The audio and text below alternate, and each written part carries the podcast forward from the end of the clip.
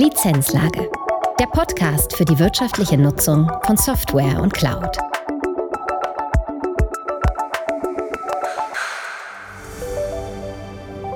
Herzlich willkommen zu einer neuen Folge der Lizenzlage. In dieser Folge geht es um die License Library. Holger Hoheisel, Geschäftsführer der CCP, ist im Gespräch mit Tim Fröhlich, Director Data and Knowledge Service bei der CCP. Tim erklärt die verschiedenen Wissensbereiche der License Library von der Knowledge Base über Open Source bis zum SKU-Tracker. Die License Library ist nicht nur eine wertvolle Ergänzung zu SAM-Systemen, sondern sie unterstützt auch Software-Einkäufer, IT-Produktverantwortliche, Softwareentwickler und das Management durch die Bereitstellung von breitem Wissen zur Software-Compliance. Des Weiteren beschreibt Tim, wie die License Library in Unternehmensprozesse integriert werden kann und gibt darüber hinaus einen Ausblick, welche zusätzlichen Funktionalitäten geplant sind. Viel Spaß bei dieser Folge. Herzlich willkommen zu einer neuen Folge der Lizenzlage. Mein Name ist Holger Hoheisel. Bevor ich meinen Gast begrüße, heute noch ein Hinweis in eigener Sache. Wir freuen uns immer sehr über Anregungen, über Feedback, auch über Kritik. Meldet euch bei uns. Vielleicht hat auch jemand ein spannendes Thema, über das er gerne in der Lizenzlage sprechen möchte. Auch hier freuen wir uns über eine Nachricht. Ihr erreicht uns unter lizenzlage.ccpsoft.de. Heute spreche ich in der Lizenzlage mit Tim Fröhlich über die License Library. Tim Fröhlich ist Director Data und Knowledge Services bei CCP. Herzlich willkommen, Tim. Schön, dass du da bist. Hallo Holger und vielen Dank für die Einladung. Tim, für Außenstehende ist es ja immer etwas schwierig, sich hinter Titeln oder hinter Rollenbeschreibungen etwas vorzustellen. Du bist jetzt äh, Director Data and Knowledge Services. Was steckt dahinter? Was sind deine Aufgaben? Ja, ähm, vielfältige. Ähm, wir sind ein Team oder ich betreue ein Team aus ähm, ja, gewachsenen Lizenzspezialisten, könnte man sagen, die ähm, unterschiedliche Serviceleistungen erbringen. Zum einen haben wir ähm, ja, Leistungen, die wir für unsere Endkunden erbringen, indem wir ähm, ja, wichtige Daten, die vor allen Dingen im Software-Lizenzmanagement ihre Anwendung und Nutzung finden, ähm, aufbereitet, analysiert und ähm, über eine Plattform, die sich License Library nennt, äh, bereitgestellt. Darüber hinaus ähm, beliefern wir auch äh, Partner, Partnersysteme, die ähm, ja, Leistungen auch wiederum hauptsächlich im Software-Lizenzmanagement erbringen, so, sogenannte Software-Asset-Management-Systeme mit Inhalten, mit Daten, die ähm, ja, den Anwendern wiederum das Leben und die Arbeit mit diesen Daten erleichtern. Und ähm, ich ja, bin quasi der Teamlead dieser, dieser, dieser Unit bei CCP und ähm, versuche alles zu koordinieren, zusammenzubringen und ähm, möglichst erfolgreich zu gestalten. Das heißt, dein Titel Director Data Knowledge Services ähm, trifft es eigentlich ganz gut, weil bei dir geht es immer um Daten, um Datenqualität und um Wissen.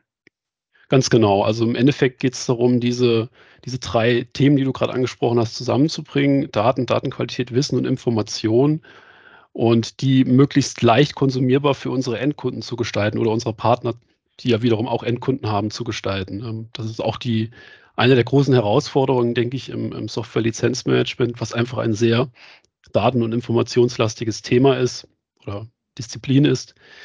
Und ähm, ja, da ist häufig, äh, ist gerade im Detail liegen die großen Herausforderungen, ähm, denen, denen wir uns widmen müssen. Deswegen eine sehr, sehr auf, äh, umfassende, sehr ähm, aufwendige Tätigkeit. Äh, und die Kunden und Partner sind natürlich immer sehr dankbar, wenn wir die Aufgabe sozusagen für sie übernehmen. Jetzt ein sehr breites Feld, auch ein sehr spannendes Feld. Auch gerade die Themen, die äh, du und dein Team für äh, unsere Partner machen. Dennoch wollen wir uns heute auf das Thema License Library begrenzen. Was ist denn die License Library? Die License Library ist eine, ähm, eine Plattform für alle Ansprechpartner, für alle Nutzer, die ähm, mit Themen rund um das große Thema Softwarelizenzierung zu tun haben. Also erstmal sehr, sehr weit gefasst. Äh, eine Plattform, die bei uns, also bei CCP, aus den ja, eigenen Erfahrungen, die wir gemacht haben, entstanden ist. Die, die Erfahrung, die wir in den SAM-Projekten, in den Software Asset Management-Projekten gemacht haben, entstanden ist.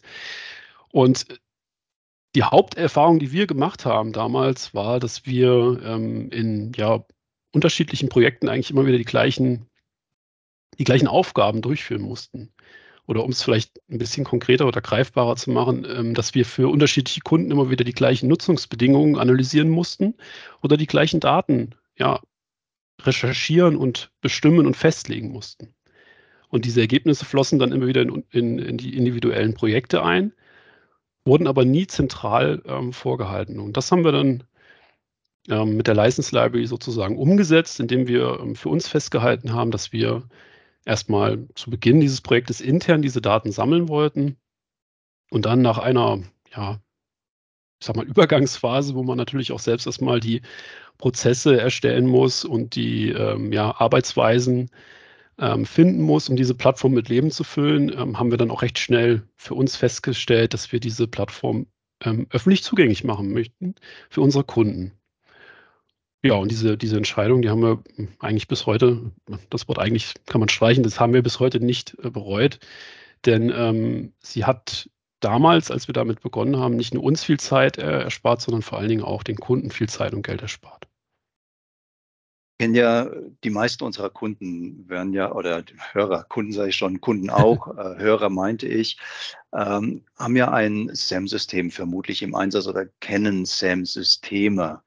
Ähm, was du jetzt beschrieben hast, das hört sich jetzt nicht ganz nach einem SAM-System ein. Also ergänzt denn die License Library SAM-Systeme oder ersetzt sie die sogar? Vielleicht kannst du das noch ein bisschen in Abgrenzung bringen. Ja, sehr gerne. Also die License Library ist eigentlich eine logische Ergänzung zu jedem Software Asset Management oder Lizenzmanagement System. Denn diese ähm, Lizenzmanagement-Systeme, die haben natürlich, äh, sag mal, eine vordergründige Anwendung, bei der es darum geht, ähm, ganz profan erstmal eine Lizenzbilanz zu bilden. Also man will vergleichen äh, die Software, die man erworben hat, mit der Software, die man einsetzt oder die Lizenzen, die man erworben hat, mit den Lizenzen, die man einsetzt. Und die Daten drumherum, ähm, also die Informationen, die Nutzungsrechte, die vielleicht schon oder bestmöglich vor einem Erwerb einer Software bekannt sein sollten, die stehen in diesem System eigentlich nicht zur Verfügung. Und, oder so nur in einem sehr rudimentären ähm, Ausmaß. Und die License Library, die ähm, liefert oder stellt den Nutzern genau diese Daten, diese Datenvielfalt auch zur Verfügung, indem sie ähm, auf Produktversionsebene, also auf einer Versionsebene einer Software beispielsweise, Nutzungsrechte ähm, zur Verfügung stellt, die anhand von ähm, Lizenzbedingungen, anhand von öffentlich verfügbaren Medien, Informationen der Softwarehersteller analysiert wurden und ähm, ja, sozusagen archiviert wurden und verfügbar gemacht wurden. Also äh, man kann aus der Plattform sich ähm, mit validierten Informationen oder validierten Informationen ähm, ausstatten, um dann vielleicht Abläufe im Unternehmen mit diesen Informationen zu unterfüttern. Sei es eine Softwarebeschaffung, sei es eine gewisse Lizenzprüfung, sei es ein, ähm, eine Audit-Unterstützung, also ganz verschiedene Anwendungsfälle. Kann man sich das vorstellen? Also wie funktioniert die License Library genau? Ja, im Prinzip funktioniert die License Library so, wie man es von vielen anderen Online-Diensten auch gewohnt ist. Also man hat als Nutzer einen äh, ganz individuellen Login ähm, und kann die Plattform, die unter licenselibrary.de erreichbar ist, von jedem internetfähigen Gerät aufrufen. Kleiner Disclaimer, äh, wir, wir raten dazu, ähm, von Geräten mit mindestens 10 Zoll, besser 15 Zoll Bildschirmdiagonale zu arbeiten. Einfach weil die Daten, die wir bereitstellen, auch äh, sehr umfassend sind und weil wir die gerne natürlich äh, mundgerecht und nutzbar bereitstellen ähm, möchten und weil sie sich einfach auch nur bis zu einem gewissen Grad normalisieren lassen. Ähm, rein inhaltlich ist die License Library äh, den unterschiedlichen Anforderungen im Lizenzmanagement, aber vor allem auch ja, nach dem Bedarf unserer Nutzer ausgerichtet. Also über die Jahre wir betreiben das, äh, das Portal jetzt öffentlich seit 2015, ähm, haben sich unterschiedliche Bereiche entwickelt, die unterschiedliche Schwerpunkte haben, die aber auch sinnvoll miteinander verknüpft sind. Das kleine Beispiel, was ich eben genannt habe, ähm, zu, den, zu den Nutzungsrechten, die auf einer Software-Ebene, also Software-Produktversionsebene verfügbar sind, diese Daten halten wir in dem Bereich Knowledge Base äh, zur Verfügung. Ähm, da kann man die Ergebnisse von Analysen für ein Softwareprodukt äh, abrufen. Ermittelte Nutzungsrechte können einfach eingesehen werden. Ähm, das kann man sozusagen mit einem klassischen Euler-Check vergleichen. Euler-Check, das ist so eine Art Konstrukt, ähm, bei dem Nutzungsbedingungen anhand bestimmter Kriterien überprüft werden. Ähm, nur das, was wir in unserem Prüfverfahren machen, geht typischerweise wesentlich ähm, mehr über die, über die Informationsinhalten äh, hinaus, als wie es klassisch in einem Euler-Check ist.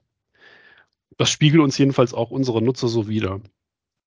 Diese Analysen führen wir ähm, für jede Art von Software durch. Also ganz egal, ob das jetzt On-Prem-Software ist oder Cloud-Applikationen, Freeware, Open Source. Jeder hat eine gewisse Relevanz in dieser Plattform. Das ist ein Baustein, den wir unseren Nutzern bereitstellen. Ein weiterer Baustein ist der sogenannte SKU-Tracker, mit dem wir ähm, ja, eine kaufmännische Lizenzdatenbank in unsere Plattform integriert haben. SKU steht hier für Stockkeeping Unit, Herstellerartikelnummer und ähm, dient ja als zentrales Element, um eine kaufmännische Lizenz zu identifizieren. Ähm, ja, leider ist die, die SKU aber nicht immer eindeutig, ähm, was diese ganze Sache oder diese, dieses, dieses Konstrukt äh, Herstellerartikelnummer fast schon wieder ad absurdum führt. Ähm, deswegen enthalten aber unsere kaufmännischen Lizenzen, die wir in diesem Bereich abbilden, neben der or originalen Herstellerartikelnummer auch eine normalisierte Artikelbeschreibung. Das bedeutet wiederum, dass die Artikelbeschreibung, also diese Beschreibung, die die Lizenz quasi ausmacht, immer einem einheitlichen Aufbau folgt. Das heißt, man kann es immer wieder erkennen, wie der Aufbau gestaltet ist. Das macht es für den Anwender wesentlich einfacher einzuordnen, ähm, um welche Lizenz es sich handelt, ähm, was dann besonders bei der großen Masse an Lizenzen mancher Hersteller wirklich ein Riesenvorteil sein kann. Das, heißt, kann wenn ich helfen. da mal nach, ja. nachfragen darf, ähm, wie funktioniert das genau? Das heißt, ich habe jetzt zum Beispiel als Lizenzmanager oder als Einkäufer eine Herstellerartikelnummer vorliegen. Mhm. So kann ich die dann dort, dort eingeben in der License Library und bekomme dann die ähm, Lizenz oder den Artikel ähm, angegeben, der hinter dieser Herstellerartikelnummer steckt? Oder wie da, kann ich mir das genau vorstellen? Genau, das wäre ein Anwendungsfall, dass man ähm, vielleicht Rechnungen vorliegen hat, die nicht komplett vollständig sind, auf der vielleicht nur eine äh, Herstellerartikelnummer vorhanden ist. Die kann man dann suchen in unserer in diesem Bereich äh, SKU-Tracker und erhält dann dazu die ähm, ja, konkrete normalisierte Artikelbeschreibung, wo man auch wirklich sieht, was hat man denn für ein für einen Lizenzartikel, für ein äh, Produkt eine Lizenz erworben.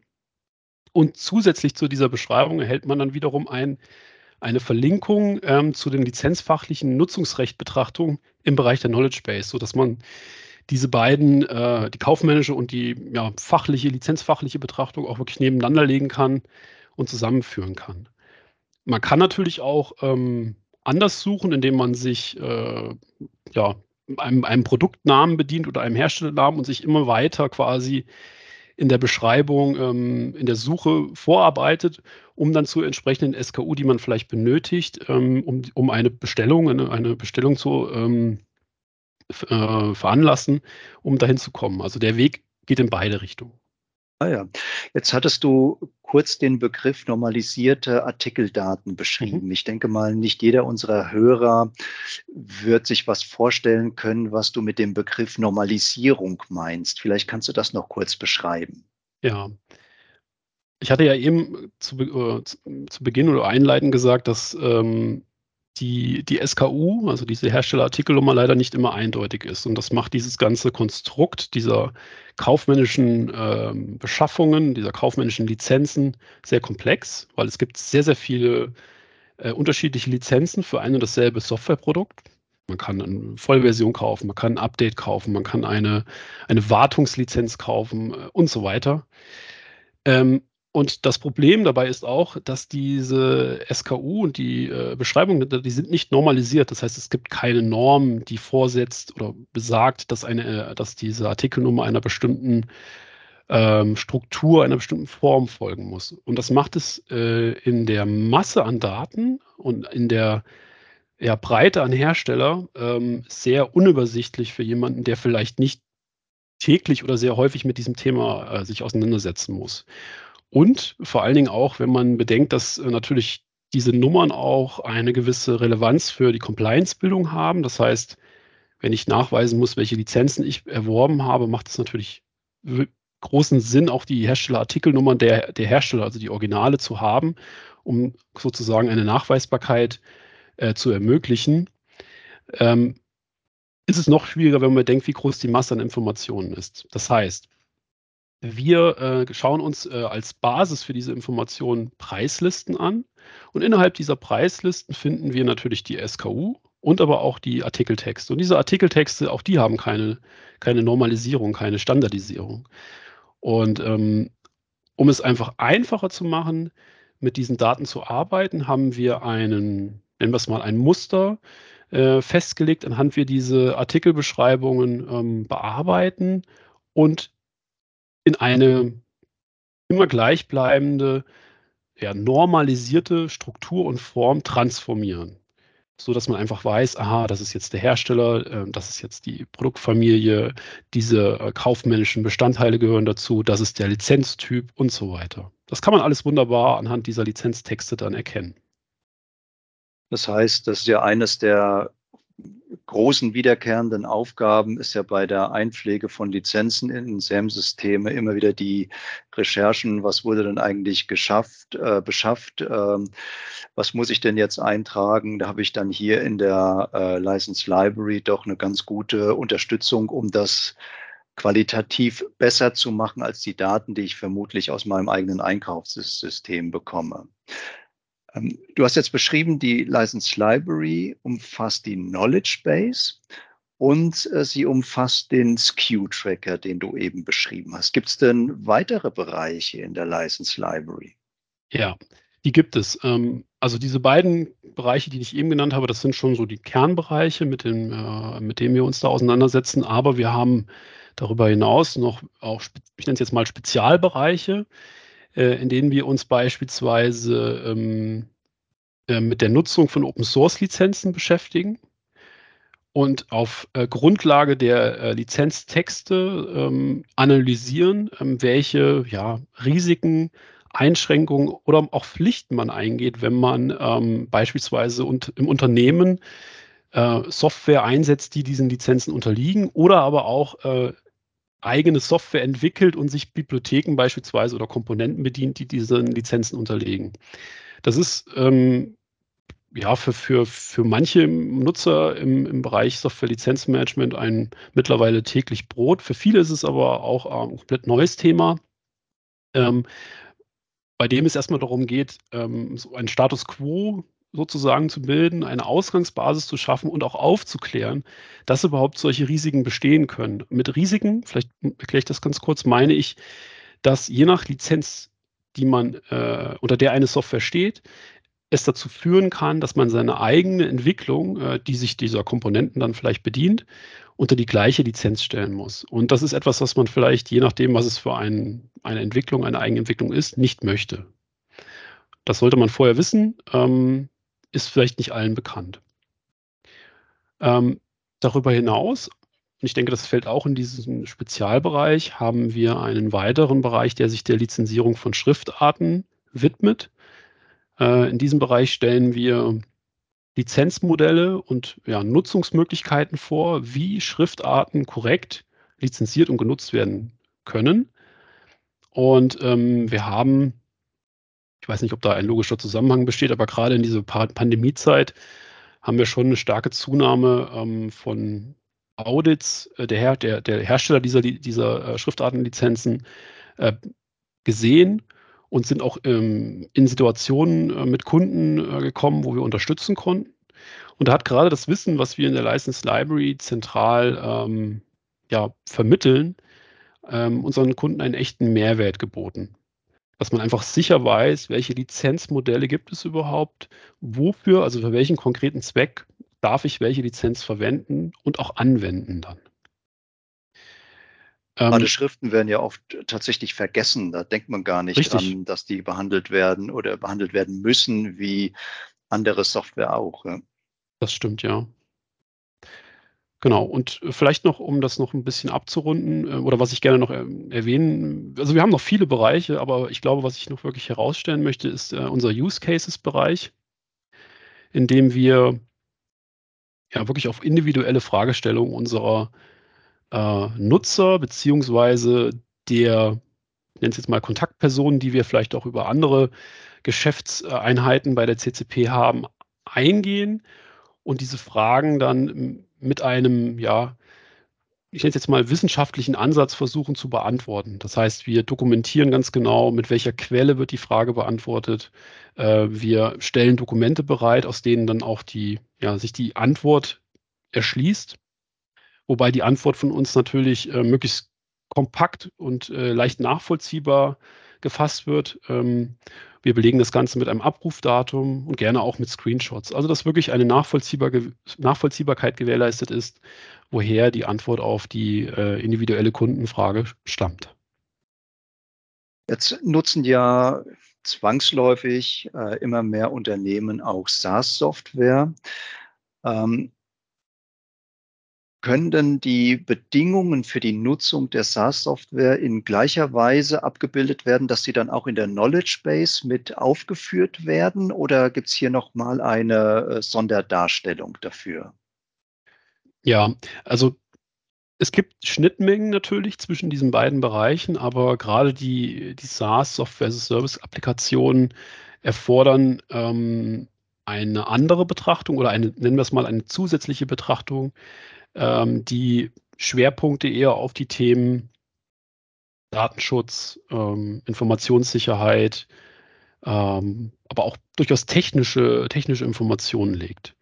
Also ganz konkret ähm, möchte man vielleicht wissen, wo der Service gehostet wird. Also wird er in Deutschland gehostet, wird in den USA gehostet? Habe ich vielleicht die Wahl, äh, beim, beim Erwerb des Services festzulegen, wo das Hosting stattfindet? Ähm, dann möchte ich vielleicht wissen als Anwender, ähm, welche Compliance-Methoden ähm, und Zertifizierungen ähm, wendet der Hersteller an, also der Serviceanbieter. Ähm, gibt es vielleicht ähm, Standardzertifizierungen, die eingehalten werden, einfach um ein gewisses Maß an Sicherheit auch, sich darüber über diese Information einzuholen.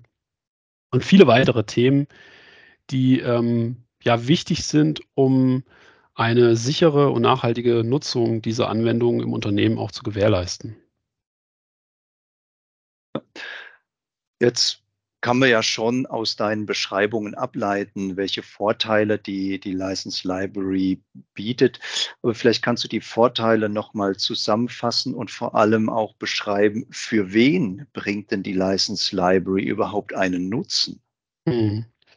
Also aus meiner Sicht liegt der größte Vorteil in der Nutzung der License Library darin, dass wir unseren Nutzern viele manuelle Aufwände einfach abnehmen. Und diese, die, die ständig oder häufig bei gerade diesen Daten- und recherchelastigen Aufgaben, die es nun mal gibt im Lizenzmanagement, anfallen. Ähm, das geht los bei ähm, Informationen zu Nutzungsrechten, wie zum Beispiel simplen Lizenzmetriken, äh, bis hin zu ja, umfassenden Angaben, wie ich eben schon sagte, zum Beispiel zum Hosting von Cloud-Diensten oder auch zu äh, Antworten auf komplexe Lizenzszenarien.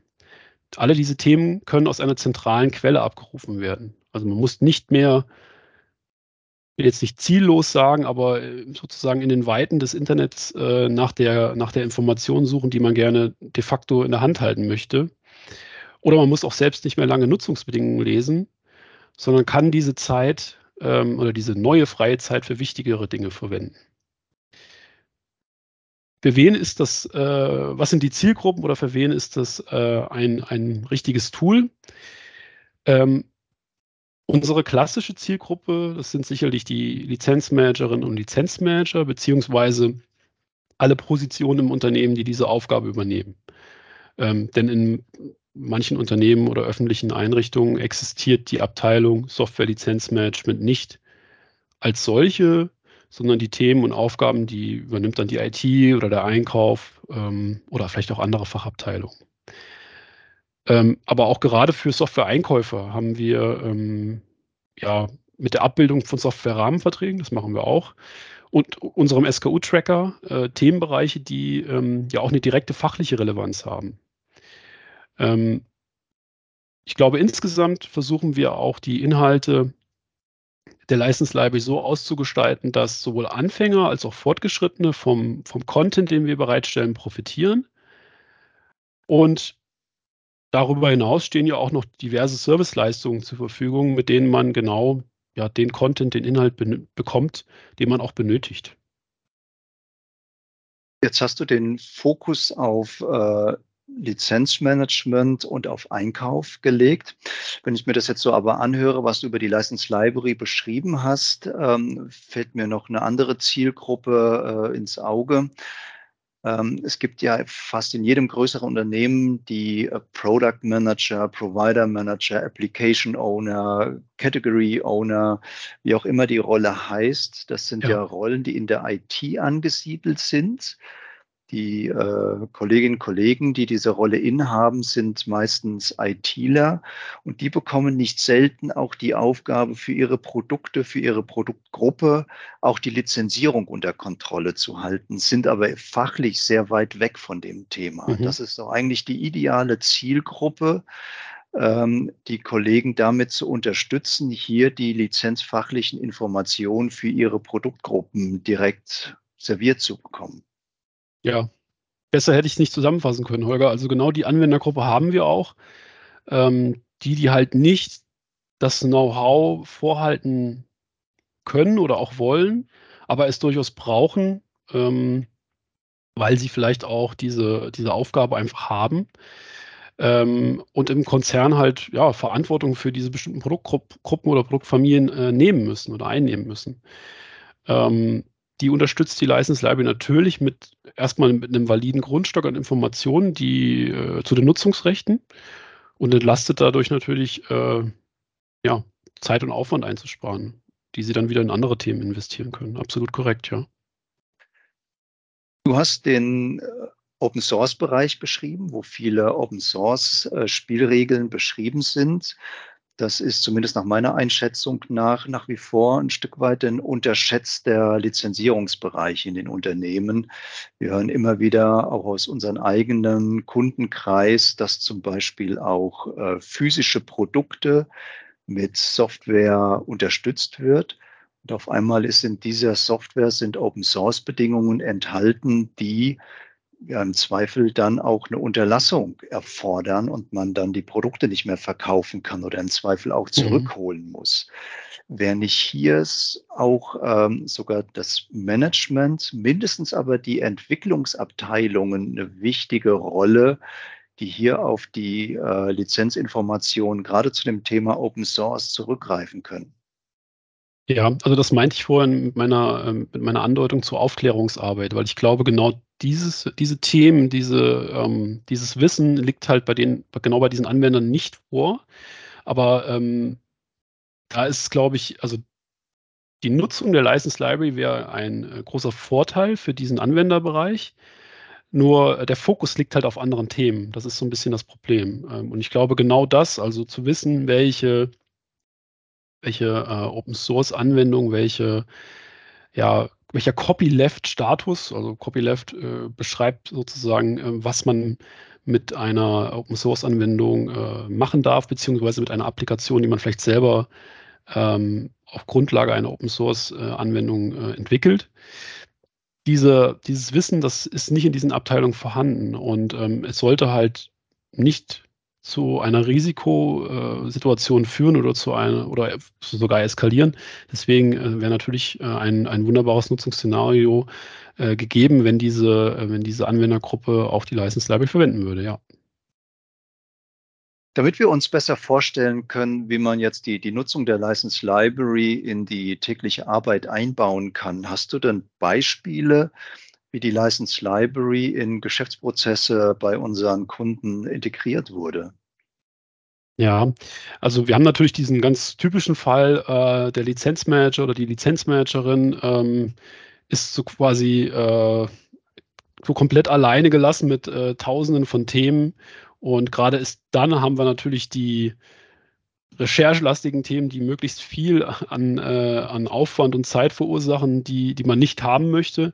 Und da ist natürlich ein, die License Library als, als Power-Tool, als großes Hilfswerk ähm, häufig im Einsatz, um einfach diese Aufwände zu minimieren, die Abläufe zu beschleunigen, sodass halt mehr Freiraum für andere Themen zur Verfügung steht. Ein ähm, weiterer äh, häufiger Anwendungsfall ist, dass wir ähm, ein dezentrales Lizenzmanagement bei unserem Kunden haben, wo dann äh, aus den unterschiedlichen ja, Lokationen, sage ich jetzt mal, äh, viele Fragen auf den Teamlead einprasseln, der dann sozusagen auch wieder zu, dieser, äh, zu diesem alleinigen Lizenzmanager wird. Ähm, das Problem ist nur, dass in dieser dezentralen Organisation des Lizenzmanagements häufig unterschiedliche Wissensstände im Team auftreten. Ähm, was dazu dann führt, dass der Teamlead ja viel, viel Fach, Facharbeit leisten muss und kaum Möglichkeit hat, seinen Teamführungsaufgaben nachzukommen. Und äh, in diesen Ablauf schalten wir dann die License Library, Library dazwischen und geben den ähm, dezentral sitzenden Kolleginnen und Kollegen die Möglichkeit, unserer Plattform als ersten Ansprechpartner zu nutzen und dann so auch den Teamlead äh, zu entlasten. Ähm, darüber hinaus tragen wir dann auch, oder das ist vielleicht der Nebeneffekt, durch unseren Content indirekt auch dazu bei, dass sich nach und nach Wissen bei den Kollegen äh, aufbaut und man im Team über die Zeit äh, einen annähernd gleichen Wissensstand erreichen kann. Ähm, vielleicht etwas anders gearteter ähm, Anwendungsprozess der License Library ist die Nutzung für den Softwarefreigabeprozess. Ähm, hier geht es ja darum, dass man ähm, für die Beschaffung einer Software ja im Vorfeld wesentliche Informationen, Daten äh, zur Verfügung hat, Wissen darüber zur Verfügung hat, ähm, was natürlich wieder diesen Aufwand verursacht, das Ganze zu beschaffen. Und hier hat der Software-Einkäufer dann die Möglichkeit, diese, ähm, diese Informationen direkt aus unserer Datenbank quasi nur noch abzurufen, ohne selbst nochmal in den Aufwand gehen zu müssen. Das kann er, wie wir ja schon geklärt haben, für On-Prem-Software machen, aber auch für Cloud-Anwendungen, ähm, wo dann eher wieder der Fokus auf diesen Compliance, Daten- und sicherheitsrelevanten Aspekten liegt. Und ähm, wenn diese Software, die, um die es geht, dann ähm, fachlich und gedanklich freigegeben ist, kann man dann direkt aus unserer Datenbank mit nur zwei Klicks auch ein Erstangebot zur benötigten Software anfordern. Und durch diese, ich sag mal, Verschmelzung der, der lizenzfachlichen und dieser ähm, kaufmännischen Tätigkeit in diesen einen Prozess ist es möglich, aus unserem Tool den ganzen Prozess halt geradlinig in einem System zu durchlaufen, ohne jetzt nochmal einen Ausflug zu machen Richtung Google, wo man sich die Informationen beschaffen muss oder vielleicht in einem anderen System zu gucken, wie die Preise vielleicht sind oder so. Man bekommt alle Informationen aus einem System ähm, ja, zur Verfügung gestellt. Aus den Gesprächen mit äh, IT-Einkäufern, also kann ich das bestätigen, die Aufwände die Themen im Vorfeld einer Softwarebeschaffung oder im Vorfeld einer Softwarefreigabe ähm, recherchieren zu müssen, die sind ja enorm gestiegen, äh, ohne dass jetzt die Kapazitäten bei den, in den Einkaufsorganisationen erweitert wurden. Das heißt, äh, die Kolleginnen und Kollegen, die in den Bereichen arbeiten, die haben da auch ordentlich zu tun und stöhnen auch zum Teil ganz schön unter dieser Last. Ja, natürlich, vor allen Dingen, weil diese lizenzfachlichen Themen natürlich auch nicht zum äh, täglichen Doing vielleicht eines Einkäufers gehören, auch wenn sie natürlich da äh, eine große Relevanz haben. Aber ja, da werden sicherlich sehr viele Aufwände verursacht. Du hast vorhin angedeutet, dass es äh, ergänzende Services äh, zur License Library gibt. Kannst du dazu vielleicht noch ein bisschen was beschreiben? Mhm. Ja, ähm, wir hatten ja vorher ganz kurz über die unterschiedlichen Bereiche gesprochen und ähm, für diese Serviceleistung haben wir in der License Library auch einen separaten Bereich äh, angelegt, ähm, hinter dem ja ein Ticketsystem liegt, ähm, aus dem man aktuell drei verschiedene Ticketarten nutzen kann. Und diese Ticketarten, die spiegeln im Endeffekt die Anforderungen und ähm, ja, Wünsche auch unserer äh, Nutzer wieder und helfen uns auch gleichzeitig, dass die Plattform ähm, ja, generisch und äh, durch normales äh, Nutzerverhalten wachsen kann. Ähm, an erster Stelle ist hier äh, das äh, sogenannte Lizenz-Support-Ticket zu nennen, ähm, das unsere Nutzer immer dann, unseren Nutzern immer dann hilft, wenn wir einmal nicht genau äh, die Softwareversion, die benötigt wird, in unserer Datenbank haben. Es ist äh, ein ganz normaler Fall. Man kann nie jede Software in jeder Version vorhalten äh, und ist auch gar nicht unsere Aufgabe. Aber wir geben den Nutzern die Möglichkeit, hier über dieses Ticket äh, sehr, sehr simpel äh, genau das anzufragen, was sie benötigen. Ähm, in diesem Fall muss der Nutzer nur den Hersteller und den Produktnamen und dann je nach Produkt vielleicht noch eine Version und, und oder Edition angeben. Und unser Team, das kümmert sich dann um die Recherche der Nutzungsrechte und der Dokumente. Ganz, ganz, ganz kurz, konkret. Was ist Edition? Ja. Ähm, das werden okay. auch nicht alle wissen. Also machen wir es vielleicht an einem Beispiel. Ähm, Microsoft Office 2021 Professional. 2021 ist die Version. Das Professional wäre die Edition. Das heißt, es ist dann nochmal ein, ähm, ja, ein Unterschied zwischen diesen äh, gleich versionierten Produkten, der vielleicht einen Funktionsunterschied ähm, äh, bedeutet in den, in den, in, in den Cloud-Thematiken, in den Software-as-a-Service-Applikationen spricht man häufig von Plänen, also unterschiedliche Pläne. In der klassischen On-Prem-Welt ist es dann eher die Edition. Okay.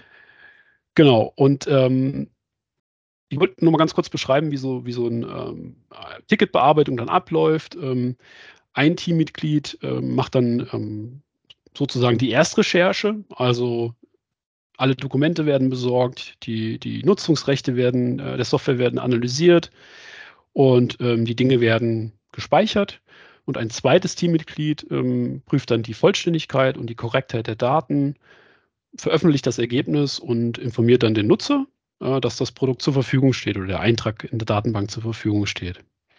Dieser Rundum-Service ist für unsere registrierten License Library-Nutzer kostenfrei und wird auch natürlich gerne in Anspruch genommen.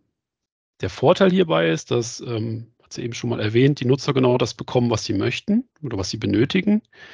Aber auch, dass alle anderen Nutzer auf diese Weise vom Wachstum der Plattform profitieren. Denn wir legen natürlich kein Produkt nur für einen bestimmten Kunden an, sondern für alle Nutzer in der Plattform sind alle Produkte auch, die über diesen Weg hinzukommen, verfügbar. Daneben, neben diesem Lizenz-Support-Ticket, haben wir ein sogenanntes SKU-Ticket ähm, mit dem man, nennen wir es mal, die Korrektheit einer Herstellerartikelnummer überprüfen lassen kann. Ähm, das klingt erstmal profan, aber hat durchaus seine Begründung.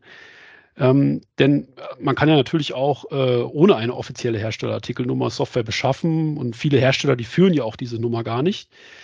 Ähm, aber es kommt immer wieder vor, dass äh, Reseller zum Beispiel ihre internen Nummern als SKUs angeben und diese Nummern dann äh, auf diesem Weg in die Systeme der Kunden gelangen.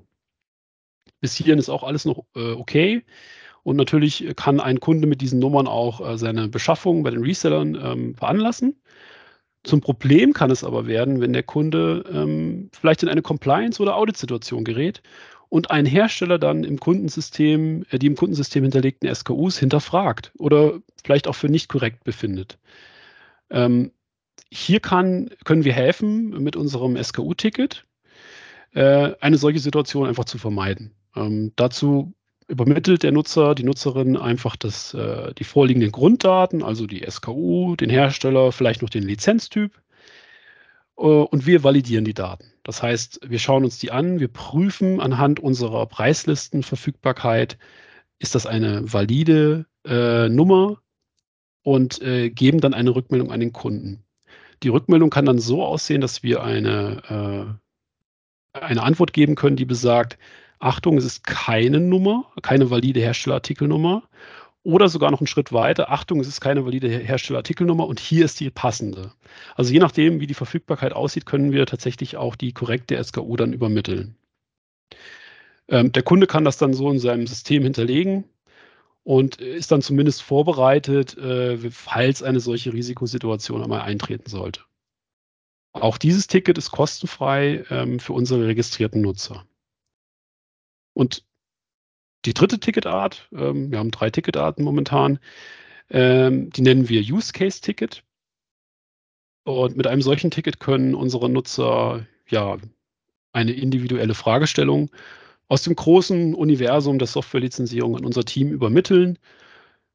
Und wir recherchieren und belegen dann eine möglichst kompakte und nachvollziehbare Antwort. Das richtet sich dann, äh, der, der, Aufbau dieser, dieser Antworten richtet sich äh, im Endeffekt nach unserem Use Case-Bereich, wie ich ihn vorher kurz beschrieben habe. Und ähm, diese Ticketart ist die einzige, die nicht kostenfrei ist, sondern ähm, kann für eine Pauschale pro Stück ähm, erworben werden und ist natürlich auch nur äh, oder wird natürlich nur in Rechnung gestellt, wenn wir auch eine Frage lösen können. Das ist ja selbstverständlich. Das sind. Das, ja. das hört sich ja nach einem sehr mächtigen Gesamtpaket an, License Library plus die ergänzenden Serviceleistungen. Wo geht denn die Reise hin? Wie wird sich denn die License Library weiterentwickeln?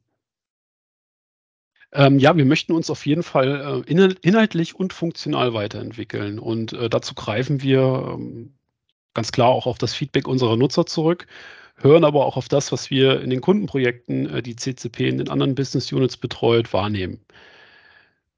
Dazu kommt man natürlich, kommt natürlich auch das, äh, das Thema Markt. Wie entwickelt sich der Markt? Welche Themen werden häufiger nachgefragt? Was ist aktuell wichtig für die Kunden? Momentan steht für uns auf der funktionalen Ebene die, ja, die Erweiterung der License Library um einen individuellen Nutzerbereich an erster Stelle. Ähm, mit, der, mit dieser neuen Funktion wollen wir dann unsere Nutzer in die Lage versetzen, die Einträge aus der Knowledge Base, also diese analysierten Nutzungsrechte, äh, in einen eigenen Favoritenbereich zu überführen, ähm, aus dem man dann Inhalte direkt aufrufen kann. Zusätzlich dazu wollen wir unseren Nutzern ermöglichen, eigene Dokumente an diese äh, ja, favorisierten Einträge anzudocken und damit zu verbinden. Sodass man quasi auch die Möglichkeit hat, ähm, zum Beispiel Individualabsprachen, die vielleicht für ein bestimmtes Produkt gelten, die nicht auf den generischen Lizenzbedingungen beruhen, abbilden zu können. Äh, diese Funktion ist aktuell, ähm, ich nenne es jetzt mal in den letzten Zügen und wir äh, planen aktuell mit einer Veröffentlichung zu Beginn des äh, dritten Quartals 2023. Auf der äh, inhaltlichen Ebene gibt es viel, viele, viele Ansätze, die man verfolgen kann. Das beginnt, wenn man so will, schon im Kleinen. Ähm, hier könnten wir beispielsweise unseren Prüfprozess erweitern, indem wir, ähm, ähm, wenn wir eine neue Software in den Bereich der Knowledge Base aufnehmen, aktuell fehlt uns zum Beispiel hier eine äh, Kategorisierung des Copylefts äh, im Bereich der Knowledge Base. Das wäre zum Beispiel eine, eine sehr sinnvolle Erweiterung, die man machen könnte. Ähm, eine etwas globalere Erweiterung ähm, wäre beispielsweise die Aufnahme, das Einführen einer dedizierten Herstellerebene, auf der man dann gewisse Grundinformationen zu einem Hersteller festhalten kann. Beispiel, beispielsweise so etwas wie der Hauptsitz des Unternehmens, ähm, Mutter-Tochter-Konzernstrukturen, äh, oder auch so, so Dinge wie, ähm, ob sich die Subscription eines Herstellers äh, automatisch verlängert. Also so Kernelemente, die auf Herstellerebene ähm, ja, von großer Relevanz sind. Ist viel geplant, was auch auf Basis der Wünsche der aktuellen Nutzer dann äh, beruht. Vielleicht zum Schluss dieser Folge. Ich kann mir gut vorstellen, dass äh, der eine oder andere unserer Hörer sagt, hm, das wäre ja vielleicht ganz interessant für uns, ähm, könnte mir an der einen oder anderen Stelle weiterhelfen. Wie kann man die License Library denn kennenlernen?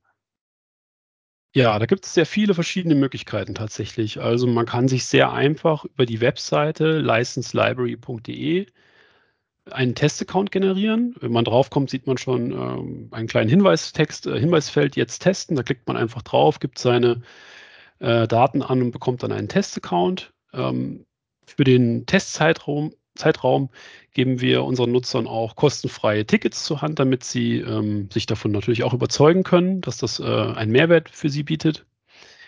Ähm, darüber hinaus ähm, bieten wir auch einen regelmäßigen Webcast an, in dem wir einmal die komplette Plattform vorstellen und die Fragen der, der Webcast-Teilnehmer auch direkt im Termin beantworten.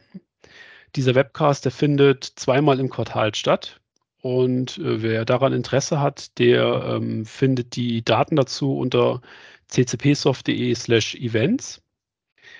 Und für alle, die ja nicht bis zum nächsten Webcast warten möchten ähm, und sich vielleicht auch einen etwas flexibleren Termin wünschen, den empfehle ich die Seite licenselibrary.de slash Terminbuchung.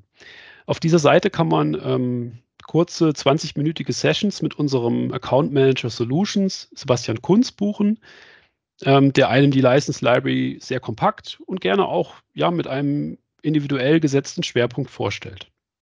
Das hört sich sehr spannend an. Tim, herzlichen Dank für die sehr ausführliche Beschreibung der License Library. Ich kann mir durchaus vorstellen, dass ähm, gedanklich jetzt du dem einen oder anderen weitergeholfen hast und dass du dort auch Interesse geweckt hast. Ich bin mal sehr gespannt äh, auf die, die Resonanz und auf das Feedback. Herzlichen Dank, Tim. Vielen Dank, Holger. Ich bin auch sehr gespannt auf das Feedback und äh, herzlichen Dank, dass ich mitmachen durfte und alles Gute an unsere Hörer da draußen. Bis demnächst. Auf Wiederhören. Tschüss. Tschüss. Lizenzlage. Der Podcast für die wirtschaftliche Nutzung von Software und Cloud.